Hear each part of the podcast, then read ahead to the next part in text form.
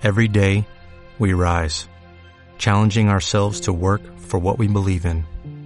At U.S. Border Patrol, protecting our borders is more than a job, it's a calling.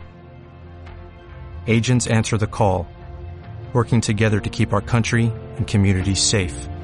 If you are ready for a new mission, join U.S. Border Patrol and go beyond. Learn more at cbp.gov/careers. Buenos presagios de Terry Pratchett y Neil Gaiman. Advertencia. Niños, provocar el apocalipsis puede ser peligroso. No lo intentéis en vuestras casas. Al principio. Hacía un día estupendo, como todos los anteriores. Habían pasado bastantes más de siete hasta entonces, y la lluvia no se había inventado aún. Pero las nubes que acechaban al este del Edén insinuaban que la primera tormenta estaba de camino, y qué menuda iba a ser. El ángel de la puerta del este se cubrió la cabeza con las alas para protegerse de las primeras gotas. Mm, perdón, se disculpó amablemente. ¿Qué decías? Decía que uno cayó con todo el equipo, contestó la serpiente.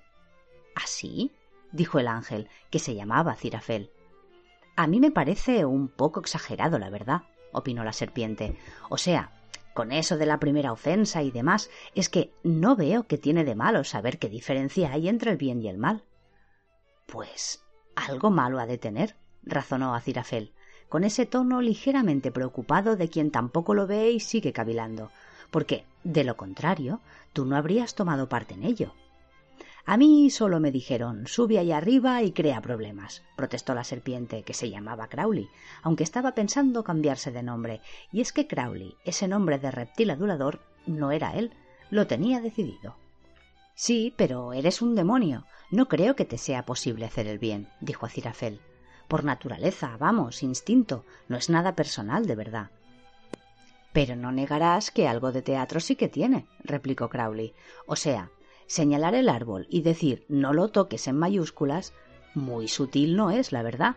O sea, ¿por qué no lo pone en la cima de una montaña un poco alejado? Para mí que éste se trae algo entre manos. Más nos valdría no especular, dijo Cirafel. Como siempre digo, no se puede anticipar lo inefable. Lo que está bien es bueno y lo que está mal es malo y punto. Si uno hace algo malo cuando se le ha mandado hacer algo bueno, se merece un castigo, ¿no? Se quedaron sentados en un incómodo silencio, mirando las gotas caer hiriendo las flores tempranas. Por fin, Crowley tomó la palabra. ¿No tenías una espada flameante? Ah. Una expresión de culpabilidad pasó por el rostro del ángel y volvió para quedarse. Sí, sí que tenías una, ¿verdad? insistió Crowley. Ardía que daba gusto. bueno. Ah, era impresionante, ¿eh? Bueno, sí, pero.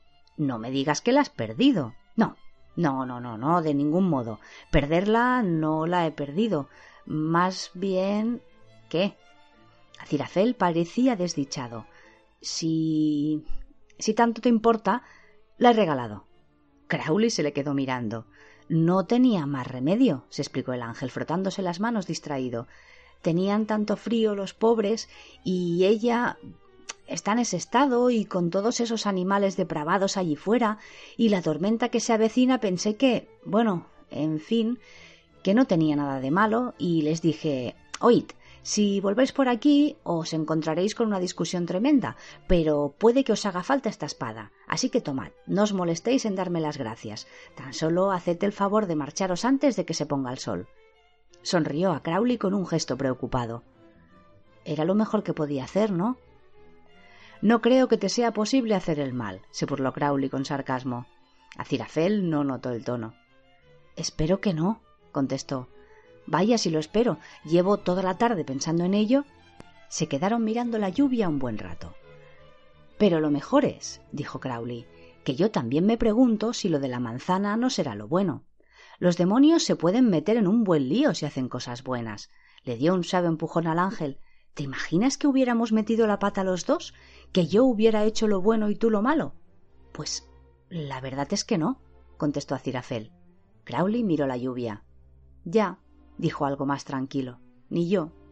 Sobre el Edén se cerró un negro telón plomizo. Por encima de las colinas rugían los truenos. Los animales recién bautizados temblaban de miedo ante la tormenta. A lo lejos, allá en el inundado bosque, se veía oscilar entre los árboles un brillo ardiente. La noche se presentaba oscura y tormentosa.